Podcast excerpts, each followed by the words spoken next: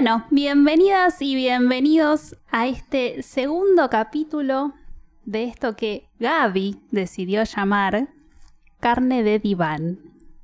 Hola Gaby, buenas noches. ¿Qué onda? ¿Todo bien? Qué buen nombre que tiene este programa. La verdad que es muy original, lo han elogiado. Bueno, para los que todavía no escucharon, o no escucharon la vez anterior porque fue la única, Sí. estamos haciendo este proyecto, vamos a llamarle por ahora, proyecto de cuarentena para acompañar este momento raro, difícil, de, que no entendemos mucho todavía qué es lo que está pasando, un poco para entretenernos a nosotros y para los que estén escuchando también acompañar un poco. Antes de empezar, queremos agradecer por la recepción que hubo del programa anterior. Realmente es algo que no esperábamos. Eh, sobre todo, bueno, porque no está el elenco principal del canal. Totalmente. Y honestamente, mensajes muy lindos, tanto públicos como privados. eh, salud. No, realmente estamos sorprendidos, contentos porque hubo un- un lindo recibimiento del programa. Y bueno, y seguiremos haciendo algo de todo esto en estos días de aislamiento. Sí, veremos cómo sigue. Veremos. Claramente va a seguir siendo grabado, sobre todo ahora, porque notarán una diferencia en la calidad de video. Pero bueno, Sí. después se explicará Bien, en perfecto. el podcast principal del canal. Bueno, y como vos me dijiste la vez pasada, tu idea original de este programa era que yo estuviera de este lado Sí. y vos de... Porque vos no querés estar acá. No, vos no, no querés me estar acá. Exactamente. Ya lo tenemos todos re claro eso. Me parece que a muchos no, ¿eh? Bueno, vamos a dárselo a entender a aquellos que no lo quieren entender. Pero te hice caso y estoy de este lado en un rol más de conductora, ponele, entrevistadora. Así que como estoy en el rol de entrevistadora, voy a hacer uso de eso. Y primero voy a empezar preguntándote cómo estás viviendo tu cuarentena. Bien, la estamos viviendo bien, la cuarentena. eh, claramente, ¿cuántos días? Bueno, vos cuántos días vas ya? Y depende, la oficial, De- oficial es desde No, no, que 19. empezaste vos, la cuarentena. Y desde el lunes anterior, ponele 15, 15 de marzo. Ok, ¿cuántos días son? ¿A qué estamos? Estamos a 30, 15 días. 15 días vas vos y yo debo ir 10, 11. O sea, Sí. yo empecé con la oficial. Em, nada, a mí ya me está comiendo un poco la cabeza. Quiero salir, quiero hacer ejercicio, aunque no lo haya estado haciendo por razones físicas, de lesiones y poronga todo. Pero nada, tengo mucha ganas. Quiero salir a pasear, quiero, me gusta mucho caminar y no, no estoy pudiendo. Pero bueno, hay que seguir bancándola 15 días más. Después de. Por ahora, después de Semana Santa. Sería como una de las cosas que más extrañas. Salir a la calle. Sí, caminar, pasear. Sí. Pasa también, bueno, vos capaz lo vas a saber entender un poquito más. Eh, yo he pasado días saliendo solo una, dos veces de casa a pasear al perro o la boludez que sea. Cuando laburaba mucho con edición y todo eso, pero el saber que no podés salir, sumado a la cantidad de días que no estás saliendo, es, es complejo. Es como que te dan la- las ansias explotan. Mm. Ok, está bien. Sí, te gustaría por lo menos poder salir. Cosa que gente ha estado haciendo, creyendo que de esa manera no afectaba a la situación actual. Digo, se ha encontrado mucha gente paseando o, o saliendo a caminar por un parque y que los han parado y les han dicho, eso no es la cuarentena. Sí. Exactamente. Gente pelotuda va a haber toda la vida, no van a faltar nunca, sobran. Son los más, son los menos, chupan huevo. Siempre los va a no podemos hacer nada para cambiarlos, sí y no. Podemos mandar un mensaje, la mierda que sea, pero el mensaje es bastante claro y no tratemos de agregar más información a la sobreinformación que ya hay que genera problemas, sea con las patas de los perros con lavandina, sea con la poronga que funciona. No, la lavandina no funciona, el alcohol en gel no funciona. Ah, no, sí, el alcohol en gel sí funciona, pero en esta ocasión, chicos, usemos los canales oficiales del país de salud y estamos bien. Con eso alcanza y Sí. sobra, basta. Sí. Bien. ahora sí, para dar comienzo oficial a lo que sería este nuevo capítulo, nosotros estuvimos pensando un poco de qué teníamos ganas de hablar. Hemos recibido también algunos comentarios como con sugerencias de posibles temas a hablar en un futuro. Los tomamos porque la verdad que nos interesa saber qué es lo que piensan ustedes. Pero hoy nos fuimos por otro lado. Así que para arrancar un poco la charla, quiero preguntarte a vos, ¿cuál es tu relación actual con el arte? ¿Qué sé yo? Desde las pocas cosas que conozco y pelotudeces que conozco, te puedo decir nula. Pero hay gente que te dice todo lo que es hacer es arte, o todo lo que salga de una cabeza puede llegar a ser arte. Tanto como para bien como para mal, bien dijo Pablo Noriega. Este. Pero nada, a ver, hoy en día me encuentro haciendo esto en las rocas y bajo rancho, ayudando bajo rancho más que nada. En la parte musical no estoy tocando ningún, ninguno de los instrumentos que tengo en casa desde hace mucho. Que la cuarentena está haciendo que me pique ese bicho Bien. fuertemente. Vengo de una familia bastante artística, sobre todo por el lado de mi abuela. De paso, bueno, ya está, lo voy a filtrar. Pensaba decirlo más cuando se termine. Mucha gente pregunta al Instagram de las rocas eh, de dónde salen. Al Instagram y al YouTube, disculpen. Eh, de dónde salen las, las miniaturas, las placas para los capítulos y todo, y son los cuadros que hacía mi abuela. Y nada, una manera de tributo, eh, falleció hace dos años ya. Sí, más o menos. Y nada, una manera de tributo, poniendo la carátula de ella en cada capítulo.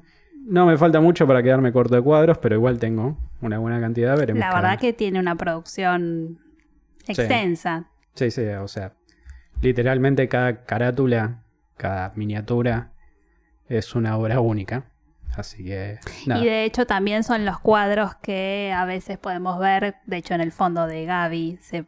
No, No, no, justo ese de mi tía, pero bueno, es Bueno, el único pero cuadro de mi tía en toda la familia. único- bueno, pero ese aparece siempre. sí, en bueno, porque es el del living, sí. Bueno, pero eh, a lo largo de toda la casa hay un montón de cuadros Sí, de ella sí. eh, que son realmente cuadros hermosos.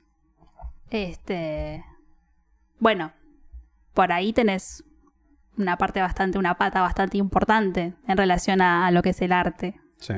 Igualmente también tenés relación con lo que es escuchar música. Digo, solamente el arte no es producirlo.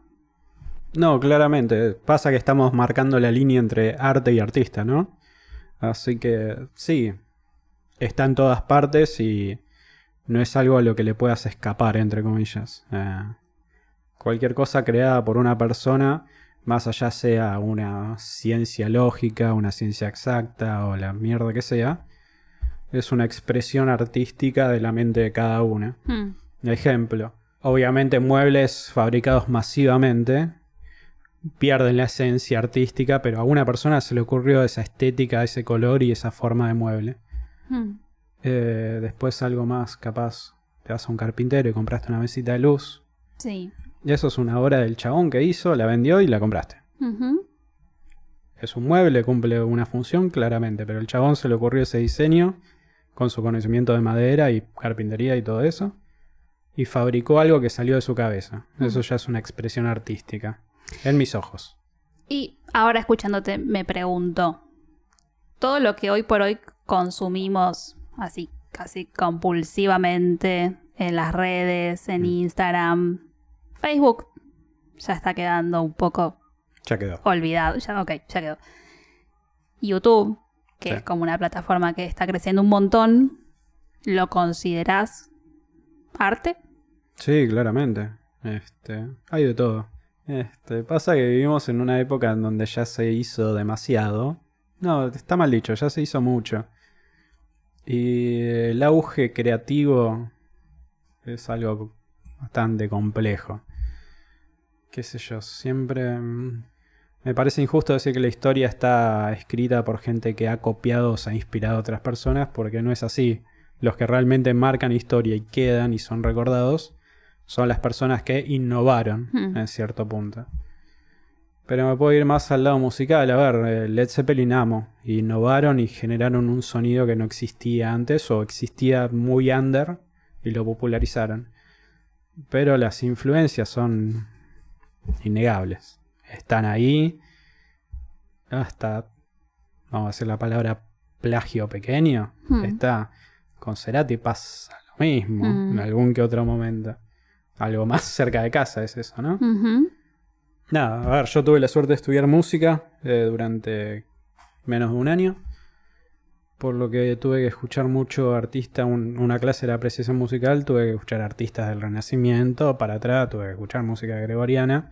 Me fascinaba, la promoción es- me gustaba mucho. Bien, vamos todavía. Claro, para que se note cuánto me gustaba.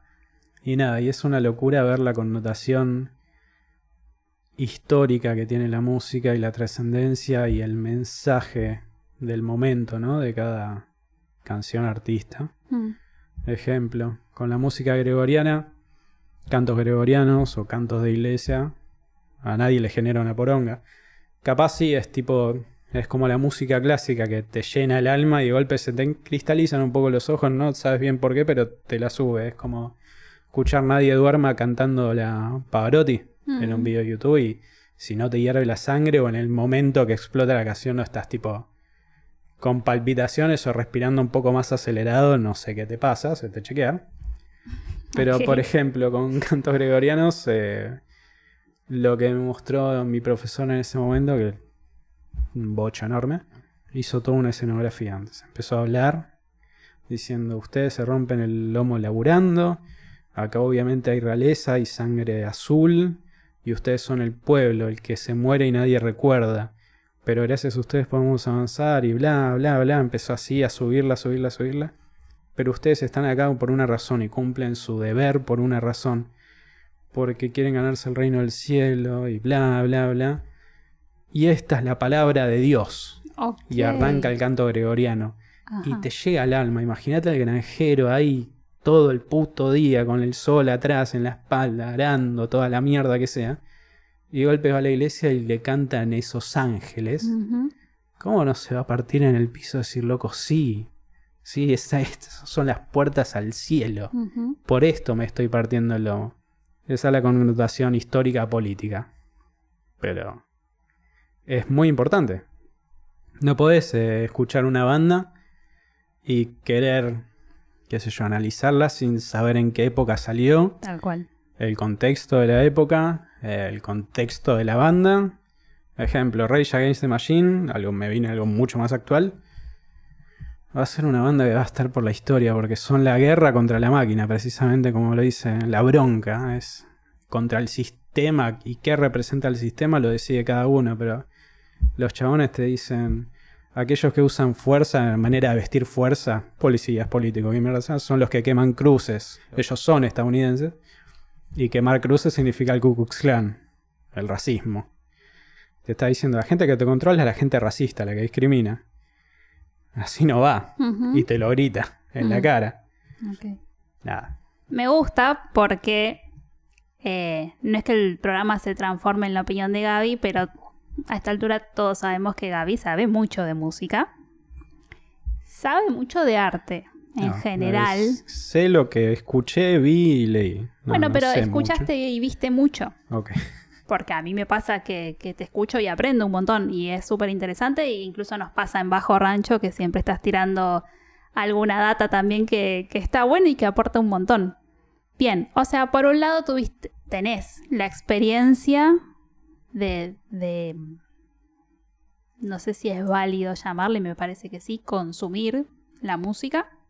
Por otro lado mencionaste también que estudiaste y que tenés muchos instrumentos.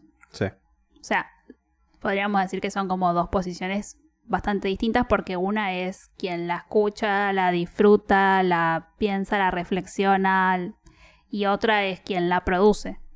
Sí. Algo que siempre realmente marqué, tipo una diferencia entre el resto, mis amigos de secundaria, la gente con la que me juntaba a tocar, y yo, es que siempre estaba el sueño de la banda, siempre estaba el sueño de pegarle, ah, y bla, bla, bla. Tuve 15 millones de bandas, X cantidad de años, me chupan todos un huevo. Pero mi sueño siempre fue cuando era joven, secundaria y demás, ser músico sesionista. ¿Ser músico? Sesionista. Ok. Yo quería ser de la elite, entre comillas, no el que sale al escenario, sino el que el artista pide, che, está Gaby o el artista que sea disponible para tocar en nuestro disco y bueno, y salir de gira, la mierda que sea, que se quede tocando al costado, no importa, pero lo quiero a él tocando este El- instrumento. El que es pedido. Ya es pedido. A ver, eh, cuando volvió Soda, Leo García estaba de fondo y no me acuerdo de la otra persona, estaba de fondo también. Eh, músico sesionista, hay, no recuerdo el nombre, pero si conocen a Jack White, este, se junta mucho con un tecladista que sabe tocar la guitarra y otros tantos instrumentos que toca con él, toca en Dead, eh, en Dead Weather y toca en Queens of the Stone Age. Ese chabón era mi, mi a ver, me, me hubiera encantado de joven ser como ese chabón. El chabón que los artistas grosos y que mar- marcan época decían, che, lo quiero para mi banda o che, lo quiero para grabar el disco. Mm. No me interesaba estar frente a un escenario lleno de gente gritando. Me interesaba que me suene el teléfono de, qué sé yo, Josh, Josh Homie diciendo, che, ¿te querés venir a tocar un, al estudio unos días? Dale, voy. Bueno, pero también podía ser invitado a un recital, a un show. Sí, no era, no era lo principal que buscaba. Ok. Por eso siempre admiré mucho a los productores, a la gente que labura detrás. George Martin me parece una mente brillante y me leí toda la puta historia y los Beatles, dudo que los Beatles hubieran sido tan grandes como fueron sin George Martin, mm. el quinto Beatle. Bueno, pero igual es un, es un rol bastante importante. Porque tal vez no es el que está siempre en la banda y el que tal vez aclaman todos, pero es alguien que la banda solicita para determinados momentos. No es menor. No, no, obvio. Bueno, ese era mi sueño de joven. Después, me, cuando me fui a estudiar a la facultad, eh, era producción musical. Este, nada, una época muy linda. Cuestiones económicas no se pudo seguir, pero siempre fue el proyecto. De hecho, bueno, esto está un toque ligado, ¿no? A toda Sí. esa movida. Sí, sí. De la producción. Ajá. Bueno, la música siempre por alguna arista estuvo muy conectada con vos. Sí. O vos estuviste muy conectada con la música. Y también en su momento, digo, fuiste... La gente tal vez no sabe, pero en tu casa realmente hay muchísimos instrumentos. Sí. Creo que la batería sí es más conocida por todos porque está el cartelito. Sí. Pero tenés... ¿Ocho? No, bueno, no sé. Ocho instrumentos en mi casa. Charango, ukulele, guitarras, bajo, batería, quilombo. ¿Y todo eso lo fuiste estudiando o lo fuiste aprendiendo? No, todo de cara dura. No sé tocar nada. Sé hacer ruido con las cosas. Lo único que no estudié. sé si ruido. Lo único que estudié fue batería, pero estudié literalmente tres meses. Vivimos en Argentina, la economía siempre es un factor muy importante para No, todo ¿te lo parece? que quieras hacer. Sí. Sí, así que. Y en los momentos en los que vos estudiabas, por ejemplo, batería o te encontrabas tocando la batería o la guitarra o el bajo o uno de los que nombraste, ¿qué te pasaba? Sin volverlo en algo que nos termines contando tus intimidades, ¿no? Pero que, No, no, no. que- eh, no, respuesta simple, cable a tierra. Lo sigue siendo hasta escuchando música, obviamente. Tocarla es. Es una corriente más alta, ¿no? Más directa. Pero ¿a qué le llamas vos? Cable a tierra. Relajarse. Tranquilizarse. Nada como cagar a palos la batería un día de mierda. Si tenemos oyentes jóvenes escuchando, díganle a sus viejos que quieren tocar la batería, los van a odiar. Un después. montón. Los van a odiar. Sépanlo. Pero es por ¿Vale una la buena pena? causa. Claro, ¿vale la pena? Sí. Está bueno lo que vas diciendo, porque mm, yo venía pensando un poco todo esto de, de el arte que queríamos ahondar, que es un tema bastante amplio. Digo, el arte incluye un montón de versiones, si se quiere. Digo, está la música, está lo que es gráfico, está el teatro, está el cine. Tenemos un montón de, de modos de pensar Sí. el arte. Pero a su vez lo que a mí me parecía más interesante de todo esto es que hay como dos modos también de acercarse al arte. Y como decía recién, uno es produciendo algo de eso, otro es consumiendo Y me parece que eso también tiene como efectos completamente diferentes en cada uno. Claramente. sí. Porque me parece, a ver, yo no tengo una relación tan cercana con todo lo que es arte, he probado diferentes cosas, tal vez me, me incliné más por lo que es el teatro en algún momento, hice dos, tres intentos, no me resultó, hice dibujo, pintura, tampoco me encontré mucho por ahí, si bien tal vez en su momento haciendo un curso no me, no me gustó, hoy lo hago por mi cuenta, sin un lugar donde vaya a estudiar y vea la técnica precisa de pintar. Tal vez no es lo que a mí me interesa. Pero bueno, me parece que está bueno pensar como estas dos caras de, de- del uso del arte. Que ahí, bueno, desde el psicoanálisis y desde la psicología se puede hilar muy fino. No es mi idea meternos tan profundo en ese terreno, pero sí poder decir que se piensa mucho el arte como una herramienta de expresión, Ok. como un modo de poder comunicar a un otro cuestiones que tal vez no son tan simples de poner en palabra. De hecho, bueno, uno puede ver cuadros históricos célebres, como súper grosos, donde uno puede apreciar algo mucho más oscuro, digo, uno se puede ir guiando por colores, por temáticas. Bueno, el otro día estábamos hablando de este cuadro que me Sí, hiciste te acordar vos. te lo iba a poner como ejemplo. Dale. Eh, habíamos hablado de, del cuadro de Goya. Este, no recuerdo bien la historia de Goya, pero sé que en sus últimos días no estaba lo más cuerdo posible. Estaba bastante aislado en su casa.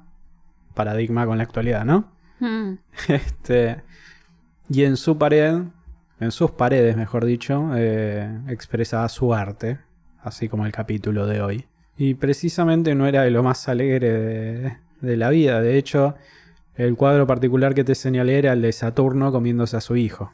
bien, una imagen Sí, es bastante, bastante fuerte, es un cuadro increíble. es muy fuerte. No es un cuadro, es la pared de la casa del Claro. chabón. Bueno, encima no solo lo dibujó en la pared, en su tiempo libre, en su locura, sino que lo dibujó en la sala donde comía. Chabón comía y tenía enfrente a Saturno comiéndose a su hijo.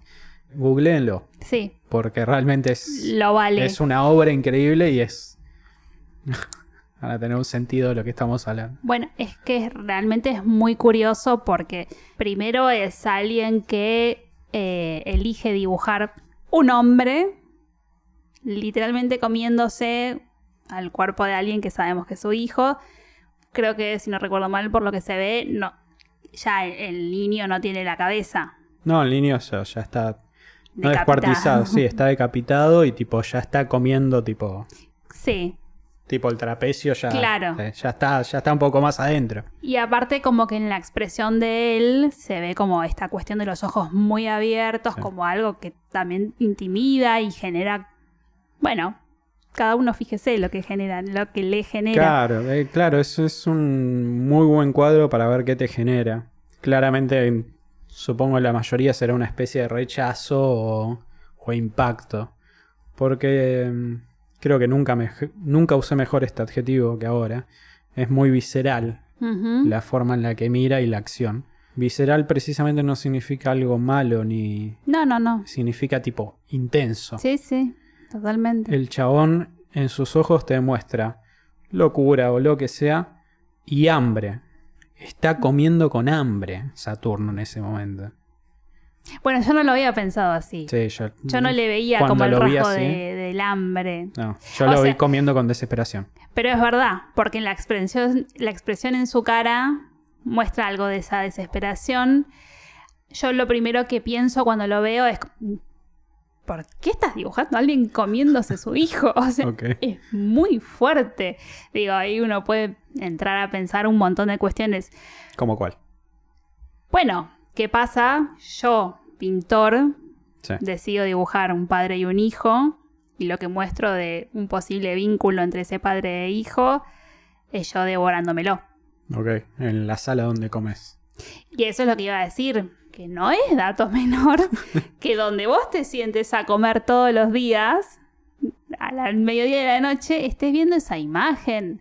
O sea, ¿por qué realmente te genera Digo, uno se sienta a comer y no sé, se pone un partido de fútbol, una serie, algo que uno lo, lo relaje, lo deje más tranquilo.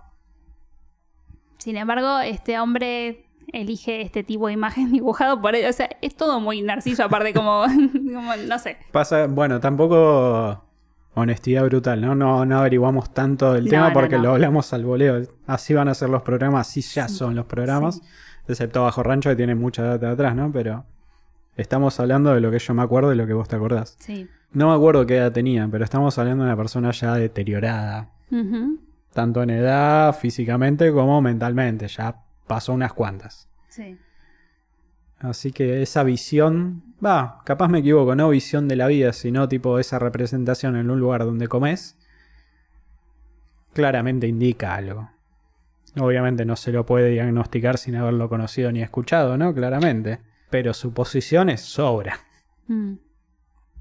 ¿o no? Sí, no, es que la verdad es que ya, tal cual como decís y como lo habíamos dicho la vez pasada, como uno no puede, más allá de diagnosticar, uno no puede decir, bueno, a esta persona le dibujó esto porque seguramente su vínculo con su hijo, no sé ni, no sabemos ni siquiera si tenía hijos, Sí. Goya, eh, también puede estar expresando algo ahí de su vínculo con su padre Es verdad. puede ir por el otro lado.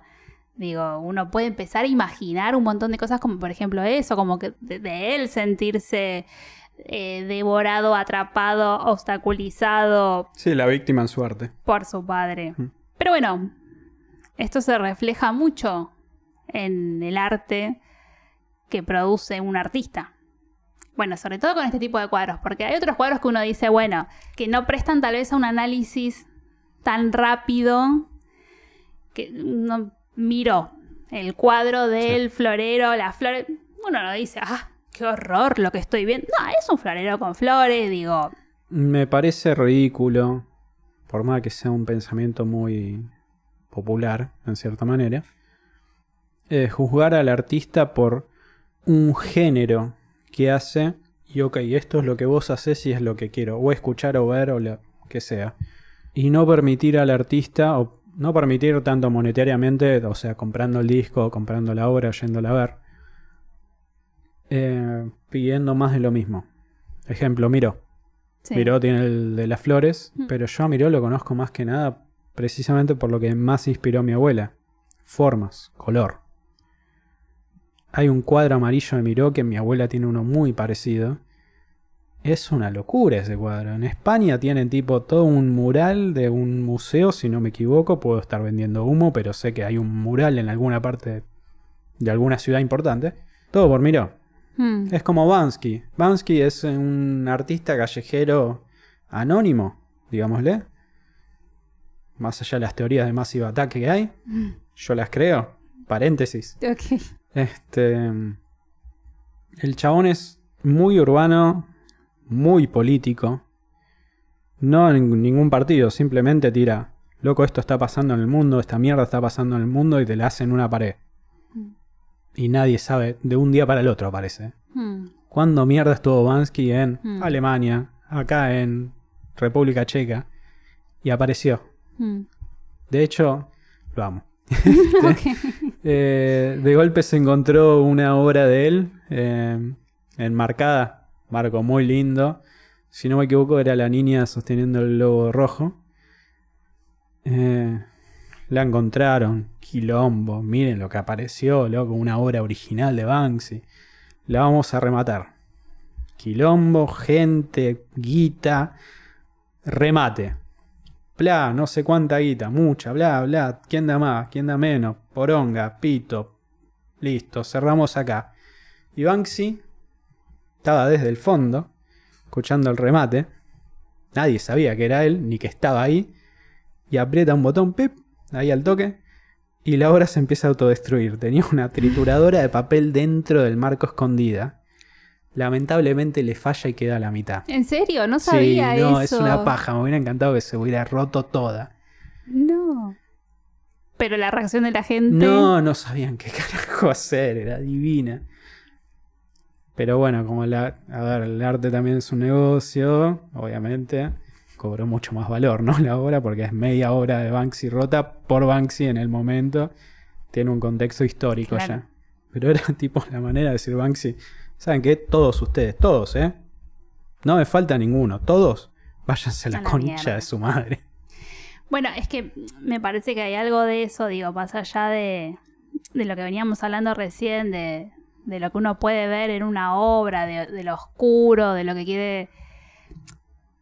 A ver, de lo que es más fácil de palpar de una obra, esta- este cuadro de Goya que uno rápidamente dice, Sí. wow, ¿qué te pasó por la cabeza para hacer esto? A comparación al de Miró, digo, me parece que siempre el artista, no sé, lo abro como pregunta, creo que el arte es realmente un modo, un canal, una herramienta para comunicar algo. Claro, es que, bueno, eh, no, no terminé de elaborar en lo que dije de género, de encerrar al artista en género. Tienes que saber el contexto histórico, el contexto en el artista que estaba atravesando, que obviamente no lo podés saber porque es el chabón. Picasso también. Pasar de hacer, no retratos fotorrealistas, pero a lo abstracto que era. Mm, Eh, Guerra Civil, si no me equivoco, se llama el cuadro. De la gente gritando en edificios, quilombo, fuego en la calle, caballo sobre caballo. Y si no me equivoco, se llamaba así o Mm. algo por el estilo. El periodo azul de Picasso. Los chabones atraviesan etapas.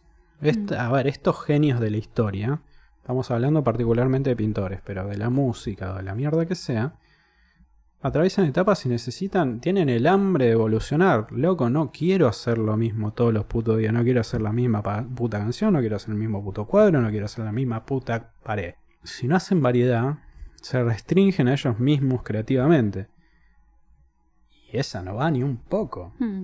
Yo recién pensaba y tal vez porque mm, hoy justo vimos un vivo en Instagram de René, Sí. del cantante de Calle 13, que bueno, últimamente estuvo como en boca de muchos porque ha sacado un tema que conmovió un montón con la letra de esa canción, porque Ah. realmente refleja un montón y comparte un montón de, de- de su historia y de lo que a él le pasa y lo que él ha sentido.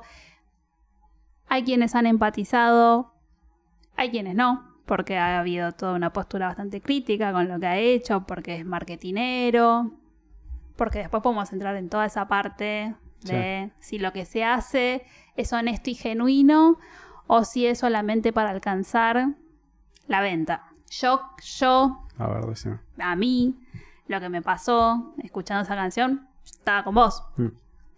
A mí se me cayó la lágrima. Sí, digo, sí, sí, sí. para mí era genuino.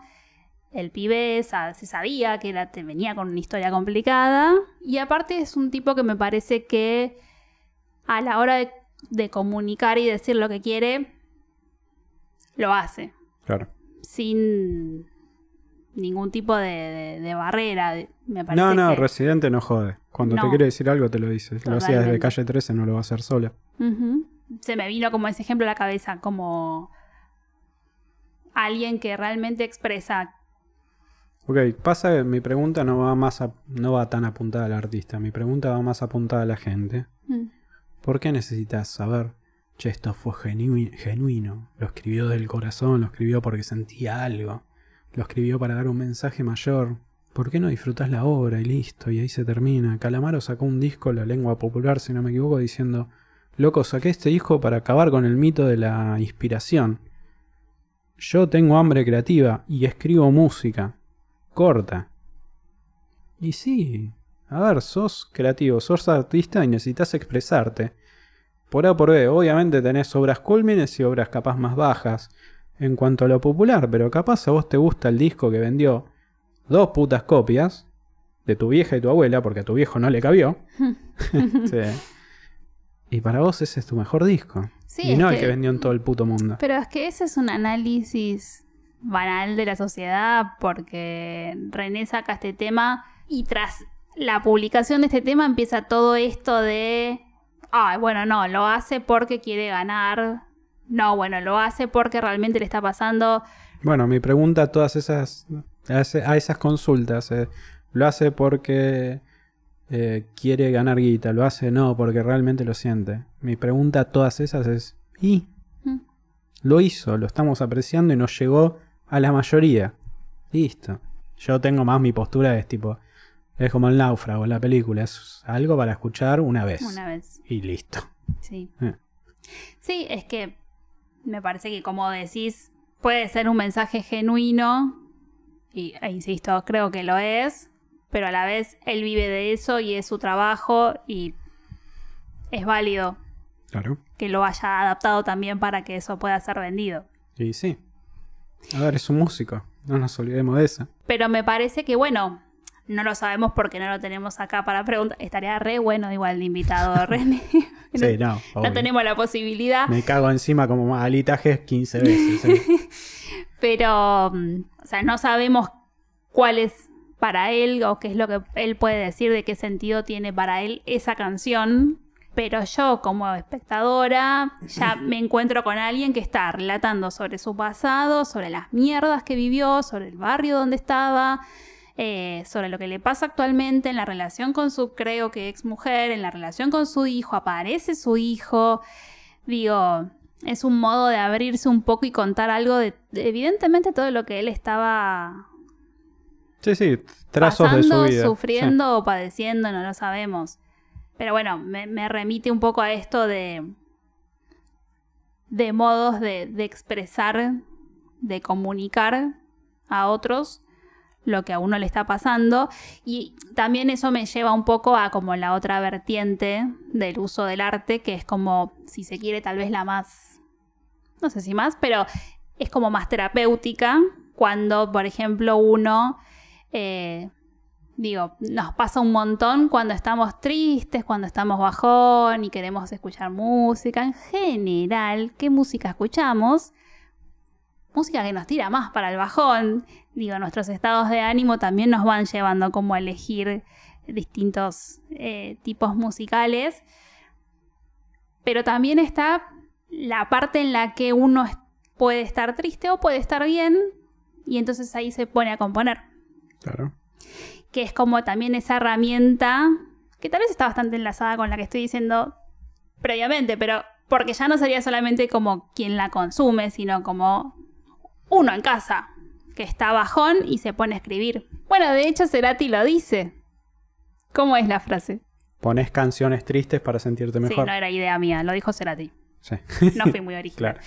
Claro. a lo que iba con todo esto es que la música particularmente se usa mucho como herramienta terapéutica. Digo, de hecho hay una carrera que se llama musicoterapia. Sí, casi la estudié. ¿Ah, sí? ¿No te lo había contado? No sé, no me acuerdo. Ok, nos estamos conociendo después de tres años. Bueno, está bueno. Siempre hay algo nuevo. Ok. Es que estuviste por estudiar como muchas carreras. No, tantas carreras no. Tres. ¿Por qué estudié sistemas? ¿Por, ¿Por qué, qué? estudiaste sistemas? En su momento eh, me tiré a sistemas porque medicina, así como veterinaria, no hubiera bancado la culpa. Una cosa es que no me, se me muera un servidor, otra cosa es que se me muera un animal o un paciente. Ah, ¿qué? Esto te lo dije varias Sí, veces, sí, sí. sí, sí, sí. Pero musicoterapia era tipo una que me interesó durante varios años en mi secundaria. La verdad que la carrera es interesante, la propuesta es interesante. En el trabajo interdisciplinario con, con el musicoterapeuta se, se puede apreciar un montón de cómo se usa la música para también generar diferentes estados anímicos. Claramente. Hay toda una parte de un estudio de lo que, del efecto en sí de la música a nivel neurofisiológico. Igual también hay distintas corrientes, ¿no? Porque uno podría suponer que, por ejemplo, la música clásica genera cierto estado de tranquilidad, de relajación. Pero también hay quienes no pueden disfrutarla. Y por el contrario les puede generar un aburrimiento y... Depende mucho del artista también.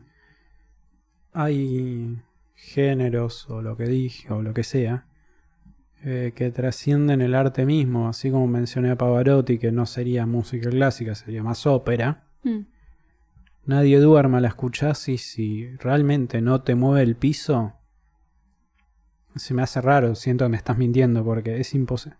A ver, literal, yo fui a muchos recitales. Fui a Sí, muchos sí, recitales, sí. Creo que lo podemos apreciar hecho, también en bueno, tu casa. Los oyentes sí no, no ven mi pared, pero yo tengo una pared llena de entradas idea robada de mi vieja y bueno. Son como cinco cuadros acá y hay creo que dos más Sí, allá y de todas Si entradas. supieras la cantidad de entradas que he perdido, se me percudieron y se rompieron. Una bocha, No importa. una bocha. Inversión. Cuestión, este, he visto muchas bandas, eh, obviamente, bueno, Red Hot Chili Peppers lo tengo tatuado y más historia en los otros, pero la primer banda o artista que lloré, lloré, o sea, no llorar desconsolada de no poder no, controlarme, sino llorar tipo, no puedo controlar mi emoción y es tipo, estoy mirando mientras Aguante, soy es lo mejor. catarata. Eh, Jeff Beck, Jeff Beck, artista de la hostia, guitarrista de la hostia haciendo una versión instrumental de Nadie Duerma.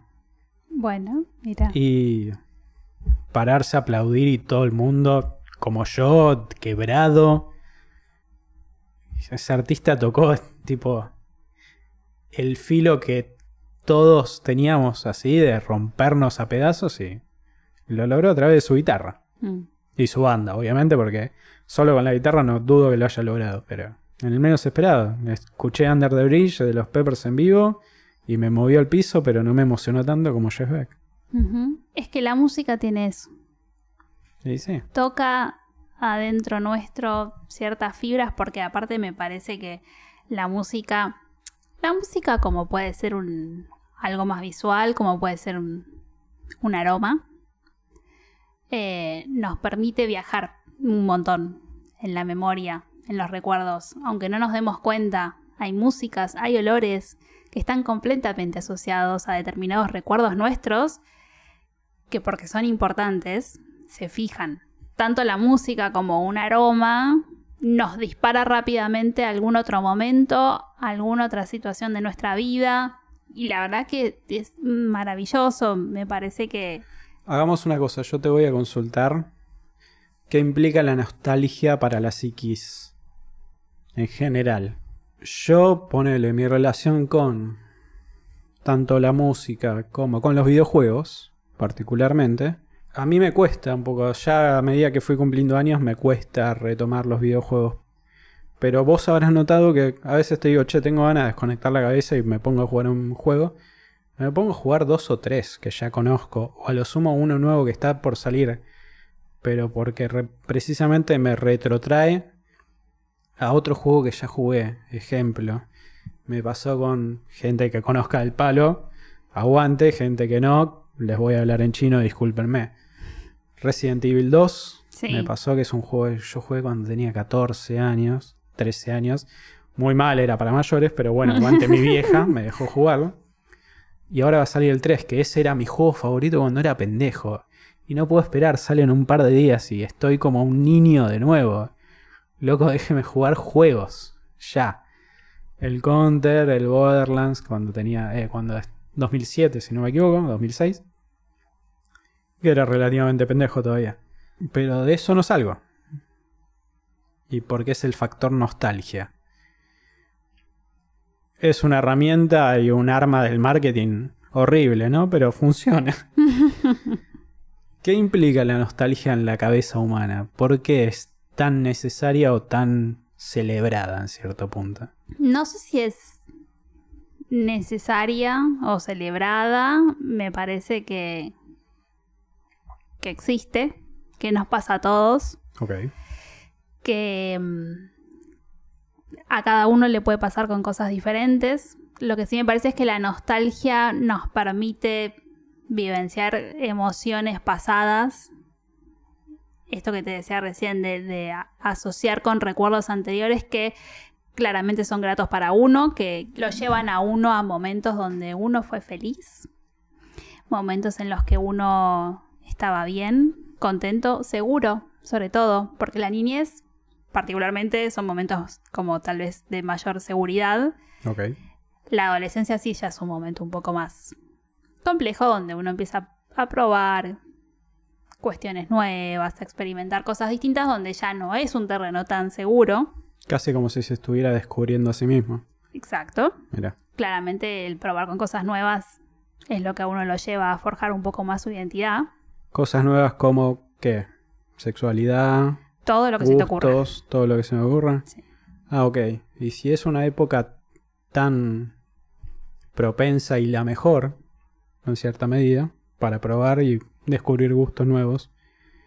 ¿Por qué se la juzga tanto a la persona que prueba con género, sexo o gustos o antes me gustaba tal cosa, ahora me gusta otra, sea de música? Porque vivimos en una sociedad con una mentalidad tan atrasada. Mirá, ¿posta? Te lo juro. Qué cagada, ¿no? Sí, pero yo creo que voy a sonar re vieja con lo que voy a decir. Tenemos 30 años los dos. ¿Somos viejos? Sí, somos Ok. re viejos. La juventud de hoy tiene como un terreno mucho más facilitado, hasta incluso el que teníamos nosotros, que ya el nuestro era más facilitado en comparación a nuestros viejos, ¿no? Sí. Pero Sí, a ver. eh, Colimba ni Bueno, dictadura no, militar, yo no atravesé. no. Pero hoy por hoy los pibes, los adolescentes son muchísimo más flexibles que incluso hasta no- que nosotros dos. Sí, obvio. tienen una mentalidad mucho más líquida, fluida, como que pueden entender cosas mucho mejor que nosotros. Y esto me remite a cómo explicarle a un niño que va a tener dos madres o dos padres. Un niño lo puede entender mucho más que vos, por eso vos te lo estás preguntando un montón.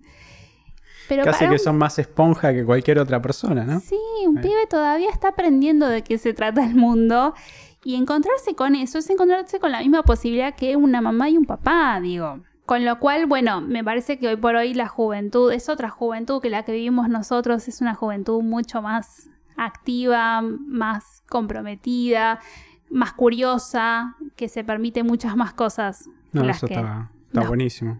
Va, Sí. yo por lo menos lo celebro, entiendo que vos también. Sí, sí, sí. Y con esto me preguntabas de, de a qué nos referimos con incursionar en cosas nuevas. A ver, la sexualidad para mí es como el punto más clave en la adolescencia, porque es donde uno, es el momento en el que uno empieza a decir, bueno, ¿y con esto qué hago? Eh, Con, es- con esto. con esto. No importa, el, interpretación. claro, no importa el género, mirándose la entrepierna. Exacto. Con esto que No, poronga Incluso hago. digo con esto que me pasa adentro. Digo, de repente me calienta una mina, un tipo, ¿qué hago con esto? Sí, obvio. ¿Avanzo, no avanzo? ¿Está bien, está mal? ¿Es recíproco, no es recíproco? Digo, todas las preguntas que uno se empieza a hacer en ese momento, que en ese momento parece que es terrible. Digo, se vive como...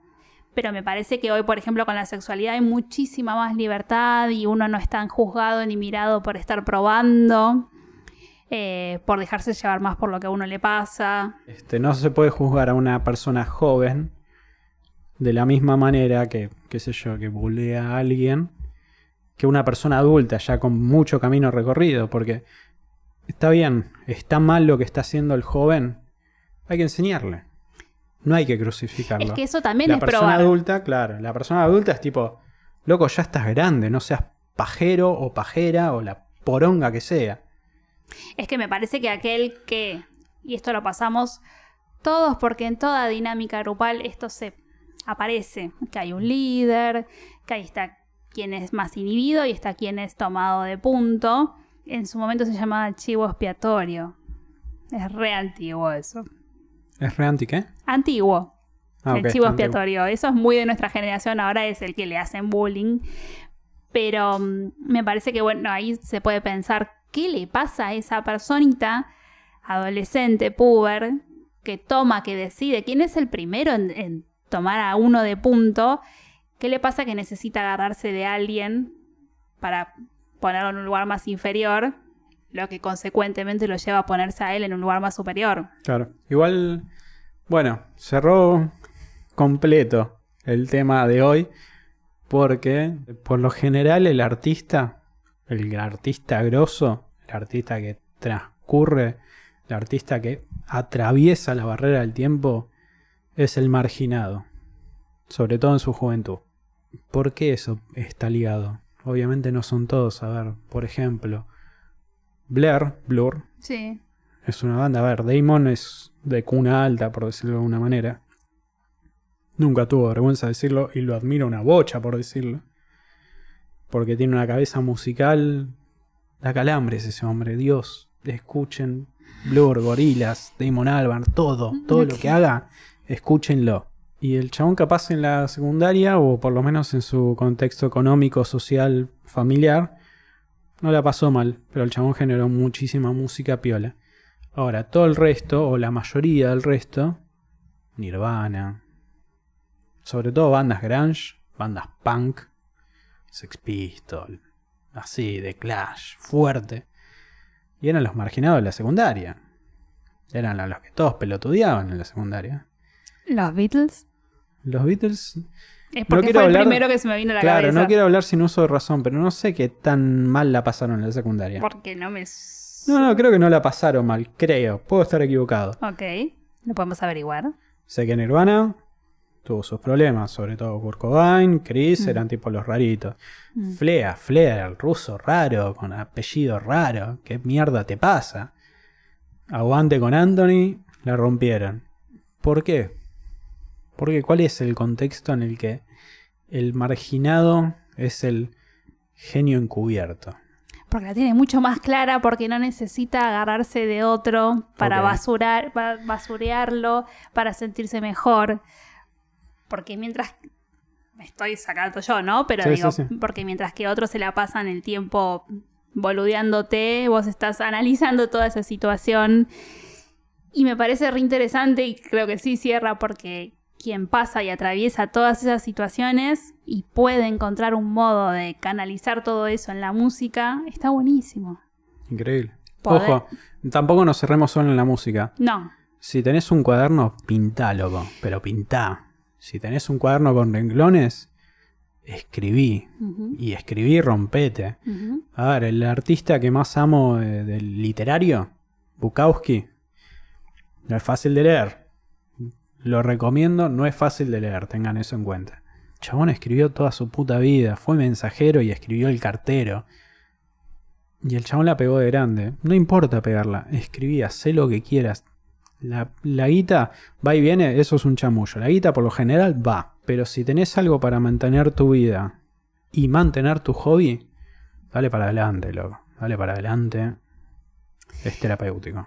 Es que me parece que, bueno, ahí hay otra toda arista de, de lo que es el arte, porque uno lo puede utilizar como decíamos antes, como herramienta de expresión, como lo estás diciendo vos ahora. Sí.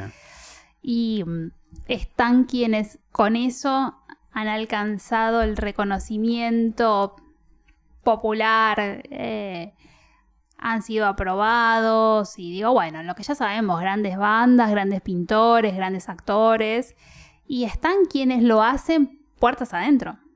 Perfecto. Y me parece que eso es súper interesante. E incluso como creo que esto invitamos a que a probar, hablando de probar en la, en la adolescencia, diferentes modos de, de uno poder expresar lo que a uno le pasa. Y en- también en relación a lo que decíamos la otra vez en el capítulo anterior de qué pasa con esas personas a las que uno les, a las que les cuesta poner en palabras lo que les pasa a quien tal vez le cuesta levantar el teléfono y pedir ayuda. Capaz tu voz no es tu boca ni tu voz realmente. Capaz tu voz es una guitarra. Capaz tu voz es un bajo. Si tu voz es la batería, aguante. Tus viejos te van a odiar. Eso Tus no lo vamos te van a odiar. a desdecir. Pero aguante. A ver, no estoy diciendo que la guitarra va a reemplazar a una persona que te escuche, porque obviamente siempre va a estar mucho mejor poder decirle a alguien lo que uno, le- digo, lo que uno necesita, básicamente. Tal vez no necesitas que otra persona te esté escuchando y hablando. No sé, me lo pondría a pensar, pero si no estás pudiendo verbalizar lo que te pasa, pero podés ponerlo en una letra, en una música, en una melodía, Mm. en un dibujo, en una pintura y en lo que se te ocurra, en la decoración de tu casa, Sí, En tu obvio, cuarto. Es, un aspecto de tu personalidad. sí. Porque me parece que hay algo de, de- del poder decir, del modo que sea, lo que a uno le está pasando, lo que uno está atravesando, ya tiene un efecto mucho más tranquilizador para uno. Ok. Es que sí, a ver, yo soy amante del blues. Sobre todo porque, bueno, ustedes no están escuchando, pero nosotros tenemos música sonando. Si no me equivoco, está sonando Buddy Guy. Lo, lo he ido a ver, lo amo. Precisamente es la manera de expresarse, así como Ray Charles en su momento, es eh, esa música de negros, como se decía en esa época. Luego estoy cantando sobre la presión o lo que me está pasando. Si no me equivoco, puedo estar equivocado. Dos paréntesis ahí. Blind Johnson fue el que dijo, yo pedí por agua y me dieron gasolina. chabón te está diciendo, loco, loco, quiero tomar un vaso de agua nada más, quiero tranquilidad. Me están dando nafta Mm. para que siga. Mm. Hay tanto contexto en un género, en una canción, y tanto para expresar en tan pocas palabras o en tan pocos acordes, que con que vos lo entiendas o te puedas expresar alcanza y sobra. A lo que iba mi siguiente pregunta. El frustrado artísticamente. ¿Qué hacemos con ese? Yo soy uno. ¿Qué hacemos? ¿En qué sentido? Nada, ¿qué escapatoria tiene? Primero- Todos necesitamos expresarnos de alguna manera. Sí. Algunos no somos tan ávidos en la parte creativa, por decirlo de alguna manera, o en, o qué sé yo, tocar un instrumento, virtuosismo, no es necesario, paréntesis, o expresión eh, a la hora de usar un medio. Primero habría que ver por qué la frustración o qué entendemos por frustración. Yo quiero ser músico y me doy cuenta que no, o por lo menos trato, trato, y Pero que te das cuenta que no, ¿por qué? o porque no pasa, o porque toco y no me gusta, o porque... A vos no te gusta. Pasa que también hay que bancarse tipo el, lo juzgado exteriormente que estás. A ver, en tu mundo todo es perfecto y todas las conversaciones y todas los- las notas salen como vos querés. Sí, eh, que es muy diferente a lo que acabas de decir. Digo, Mm. uno puede frustrarse porque a uno no le termina nunca de gustar su producto final, Mm. que ahí uno puede pensar qué está pasando, que tanta autoexigencia. Y también hay otras situaciones en las que puede pasar que uno lleva su producto a hacerse conocer y se encuentra con que tal vez no es la respuesta esperada. De hecho, ¿cuántas bandas les pasa que arrancan con algo que nada, nada, nada y de repente la pegan? Y ¿Los uno de repente tipitos a alguien le suena? Yo re estaba pensando en los tipitos.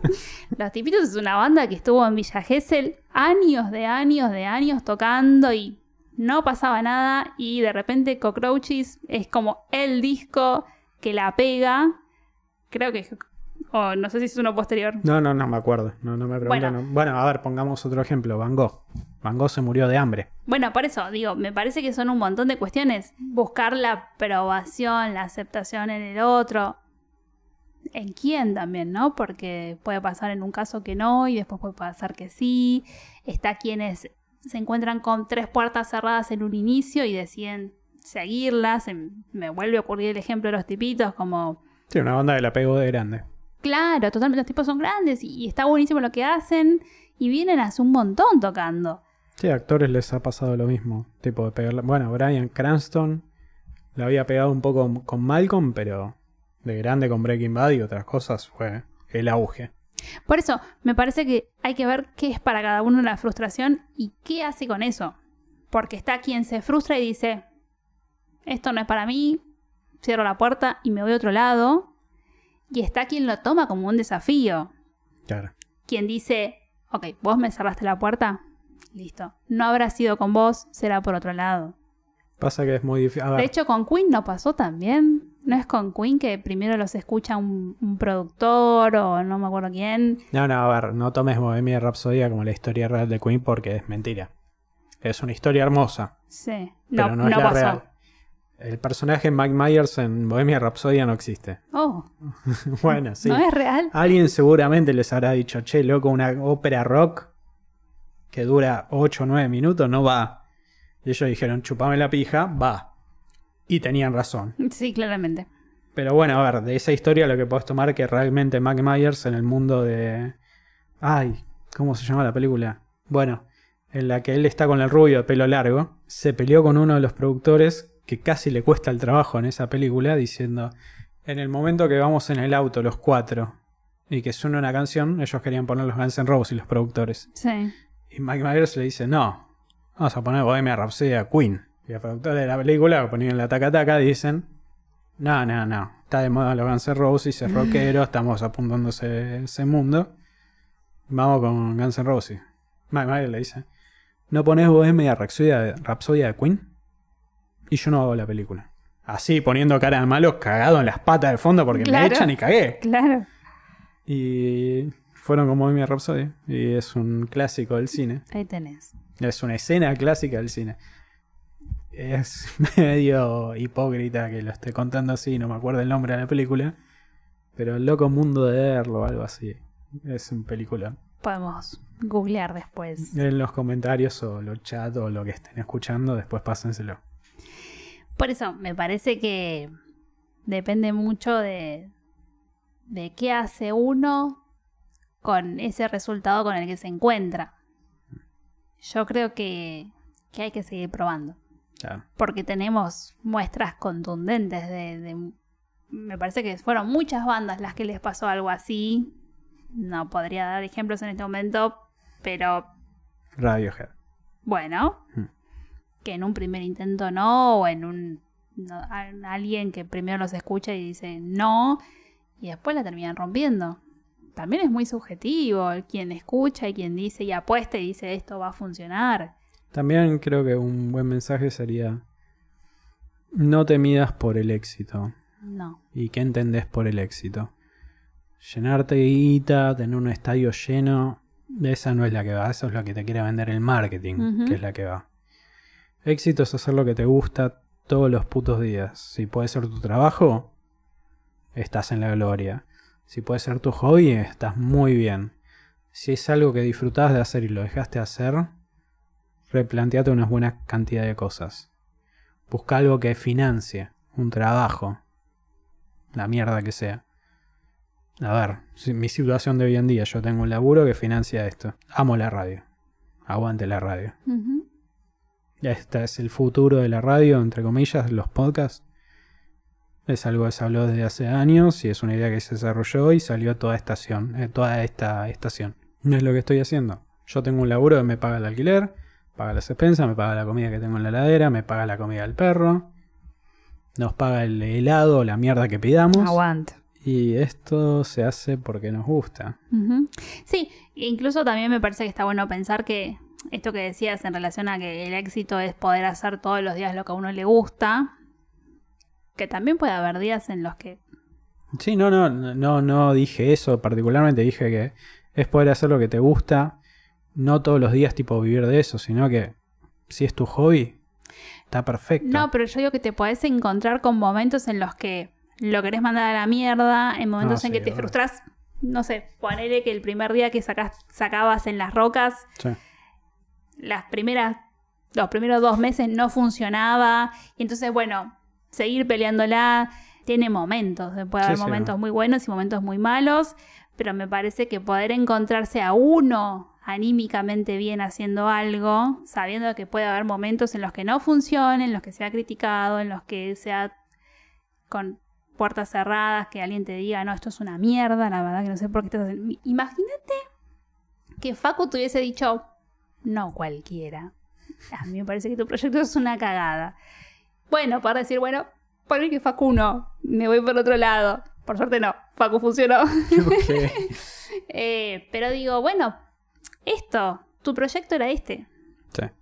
Poder decir, esto es lo que yo quiero, voy a seguir y pelearla para conseguir esto. Parece que eso es lo que está bueno. Sí, sí, obvio. Encontrar la fuerza. O por lo menos si ya la tenés perdida, la tenés. Nada más la tenés que volver a encontrar. No, Ujú. no. Es muy difícil. No, no voy a decir que no es difícil, es muy difícil. Pero nada, jugártela. Jugártela y probar. Perder la vergüenza. Demostrar lo que haces. Seguir, qué sé yo.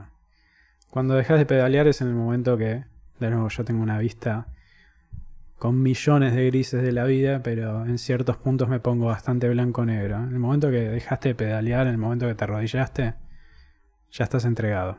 Mm. No estás perdido, pero estás entregado. Levántate, tené amor propio. Mm. Y decís, ¿sabes qué? La concha de tu madre. De acá me voy peleando. Me voy, ¿eh? Pero me voy peleando. Sí, sí, y, y eso, y permitirse los momentos en los que uno toca a fondo. Claro. Que tal vez son los momentos más valiosos en los que uno reorganiza un poco lo que uno le está pasando. Bueno, un poco la idea era pensar, charlar, compartir, intercambiar, todo eso. Eh, Capaz la- no fue tan psicológico el de hoy. No sé, No sabes. Va, yo no sé. Vos. me parece que eh, invita a pensar como las diferentes posibilidades de- del uso del arte. Incluso yo iba a comentar también en cuanto a esto de, no tanto desde el lado de quien produce, sino de quien escucha, aprecia el arte. Y en relación también a esto de la musicoterapia, por ejemplo, eh, la música es una herramienta que en pacientes que, por ejemplo, están internados en un pabellón de salud mental y tienen diferentes actividades, la música suele ser como la actividad que más se elige. Eh, en mi experiencia, por ejemplo, en, un pabellón de, salud mental donde los pacientes viven su vida ahí por determinado tiempo, hay diferentes talleres. Talleres de cocina, taller de dibujo, taller de fotografía, taller de eh, música. El de música es el más concurrido y consiste en que los profesionales tal vez tienen su guitarra y se ponen a tocar y eligen entre todos cantar una canción. Y son pequeños momentos que tal vez duran media hora, pero hay una conexión a nivel grupal.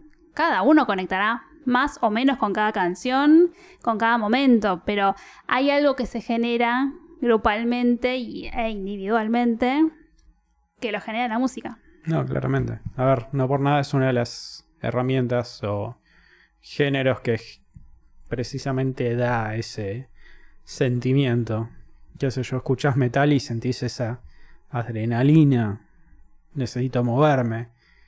No violencia, sino tipo el necesito ya saltar y chocarme con el de al lado, no sé. Así con el punk. Así con la mierda que sea el grunge también. El jazz, bailar. El rock, moverse. Por eso me parece que está bueno. Y aprovechando un poco el contexto de la cuarentena y retomando también lo que dijimos un poco la vez pasada de, de poder indagar en diferentes actividades, poder encontrarse tal vez con algo que uno no creía que se iba a poder eh, sentir bien. No, obvio. Capaz nos centramos un poco bastante en la música, porque es un género, un arte bastante fuerte, ¿no? Pero hablamos mucho de pintores también. Hablamos de mi abuela precisamente. A ver, bueno, más allá de todo el contexto de... No tuve una abuela, tuve dos madres, tuve la suerte de eso. Alguien que te pueda inculcar arte, aprovechala. Realmente, aprovechala. Y trata de expresarte de esa manera. Esa no es la tuya, por lo menos sabe que te marcó el camino para poder ir a otro lado. Pero de acá construimos. Sé la base para construir todo lo que quieras en el futuro, artísticamente, laboralmente, la mierda que sea. Y ahí va mi reflexión. Ok. Por ahora.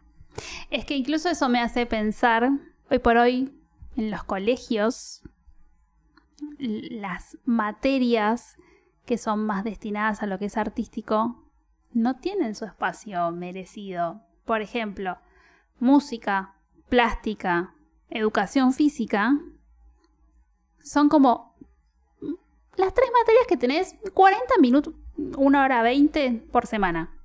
Ahora, matemáticas, lengua, ciencias sociales, ciencias naturales, historia, te taladran la cabeza. Porque me parece interesante para pensar también el mensaje que se baja ya. Como que eso es como algo más adicional. La música, la plástica, el... el- A ver, yo creo que la escuela se merece su propio capítulo porque hemos debatido mucho sobre el sistema educacional, no de Argentina, sino mundial. Qué sé yo, es una foto de ambientes laborales de, hoy, hace 50 años, y son completamente distintos. Es una foto de una escuela hace 50 años y hoy, y es bastante igual. Pero bueno, no importa. Eso de nuevo es un Sí, tema da para, para, da para. Da sí. para bastante. Igual eso no quita que esas herramientas que se te explican en la escuela, como matemática y demás, son extremadamente útiles, son extremadamente necesarias para el resto de tu vida. Obviamente la fórmula de menos b por raíz cuadrada de poronga poronga menos a menos c. No, eso capaz lo use dos veces, a menos que seas ingeniería o alguna poronga así. El resto realmente, la mayoría son bases para poder armarlo del futuro. Mm. Sí, igualmente a mí me remite a pensar como a veces eh, en mi generación salíamos de la secundaria y tal vez alguien decía voy a estudiar música y era como, Vas a ser un vago. no, pero ¿qué vas a estudiar en serio? Claro. La música. Pues, pobre. Y lo digo en serio porque nos pasaba eso. Sí, sí, sí, Me es parece que incluso Mm. hoy también ha cambiado un poco eso. Sí, con sus Hasta ahí, limitaciones. Todo se va flexibilizando un poco más y hay mucho recorrido para hacer. Mm. Eh, pero en definitiva, me parece que lo interesante es eso, poder como eh, transitar diferentes espacios y diferentes modos de expresarse.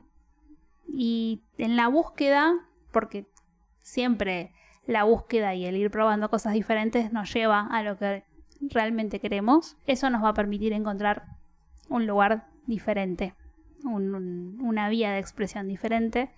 Así que me parece que lo recomendamos. Buenísimo. Llévatelo, Natalia, dale. Bien, perfecto. Bueno, entonces damos concluido este capítulo número 2 de Carne de Diván. La verdad para mí fue sumamente interesante, como te lo dije. Quería aprovecharte un poquito en todo tu conocimiento, por más que digas que no y que bla, bla, bla. Todo tu conocimiento de música y de arte en general. E irme echándole un poquito con algunas cuestiones de psicología, psicoanálisis. Que es más de lo que va la onda acá.